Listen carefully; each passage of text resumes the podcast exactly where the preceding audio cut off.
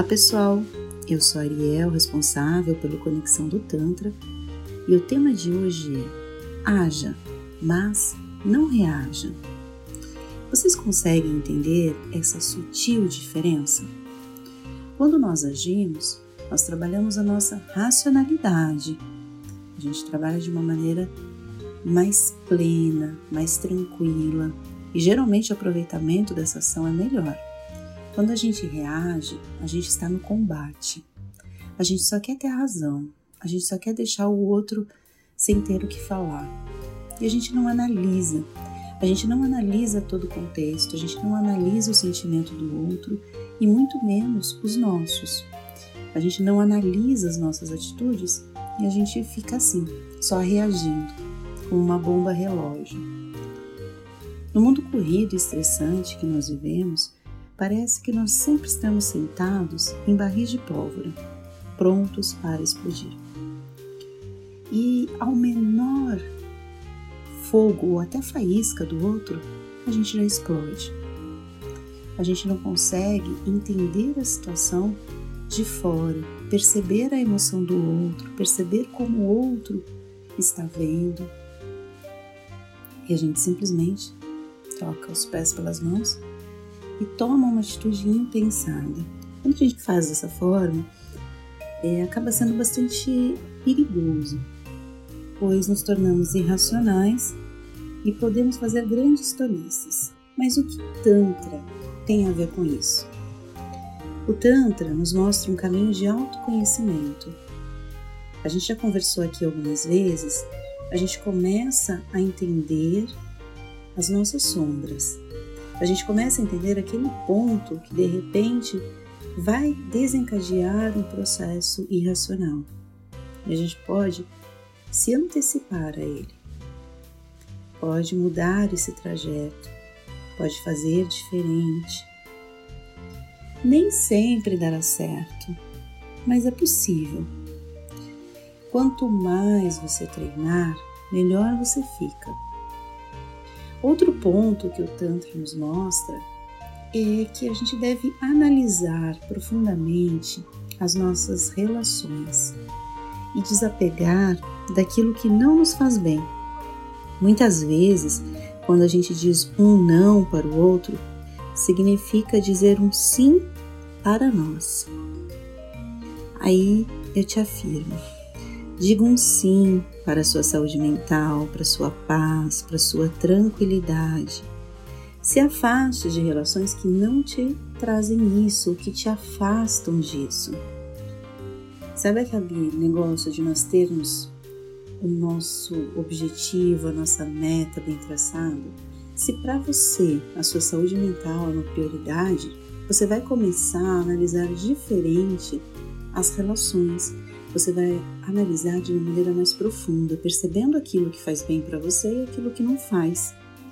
A gente percebe, tem até alguns estudos, é, algumas reportagens que falam que as pessoas inteligentes elas sempre pensam antes de responder uma simples pergunta.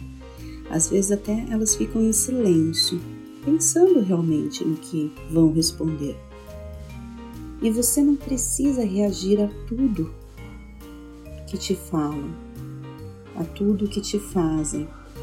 Muitas vezes você manter o silêncio, você ficar em paz com você, é muito melhor do que você ter razão. Sabe aquela história? Você quer ser feliz ou ter razão? É meio que isso. Quando você começa a analisar, você para essa briga, você para esse momento. E você também começa a pensar melhor se aquela relação é para você. Porque às vezes aquela relação já acabou há muito tempo e só ficaram brigas, só ficaram farpas. As pessoas entram para um ringue dentro de uma relação e não entram para somar, para dividir, para perceber o outro. Sempre na reação, nunca na ação sempre buscando dizer que o outro está errado, não se autoanalisando, não se percebendo.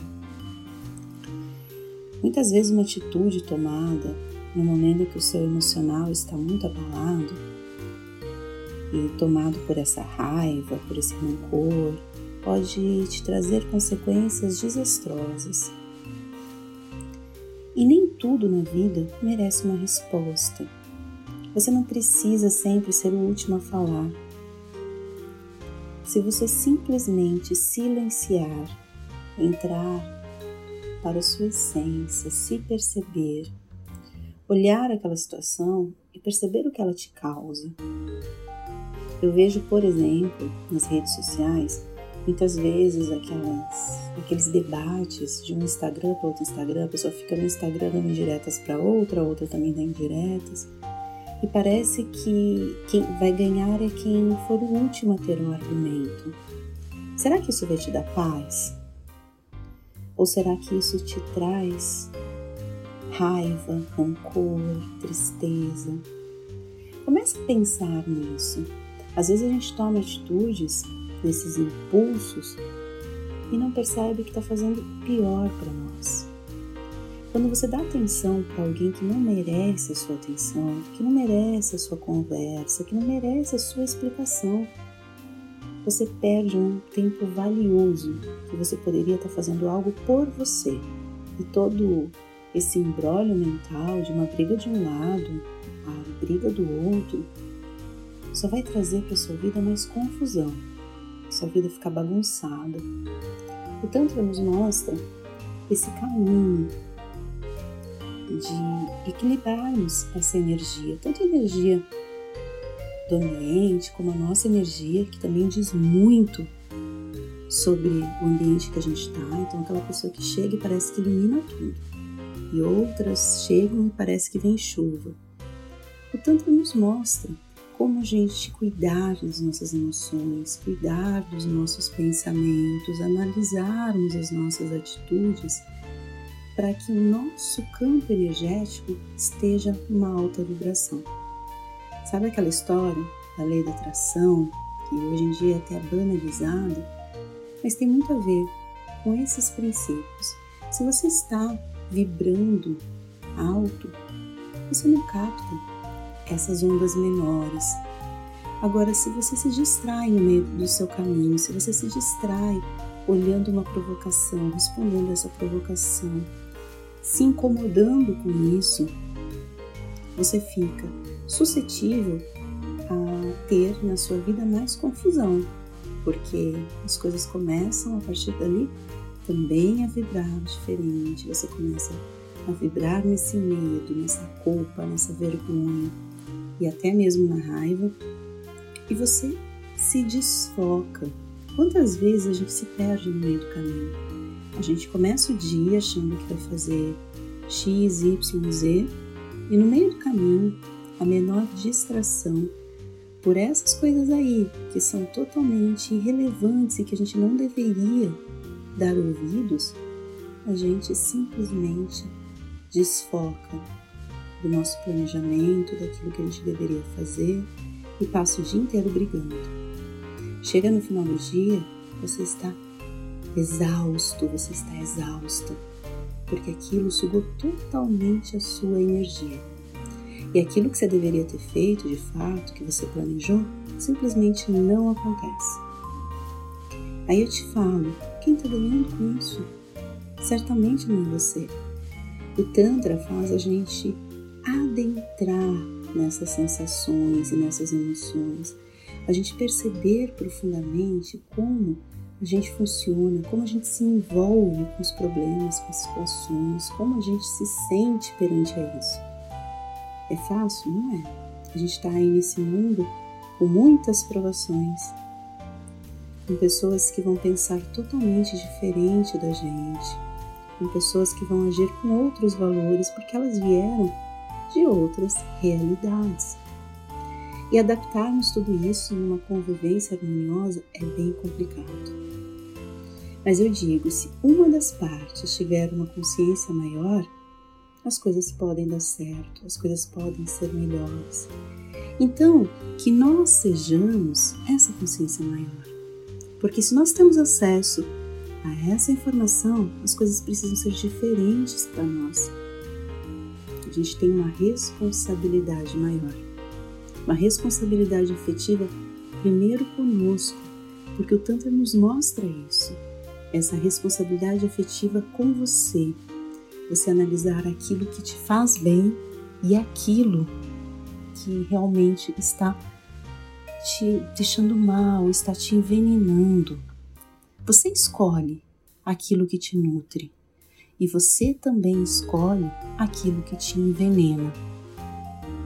Por isso eu te digo: não reaja, apenas haja.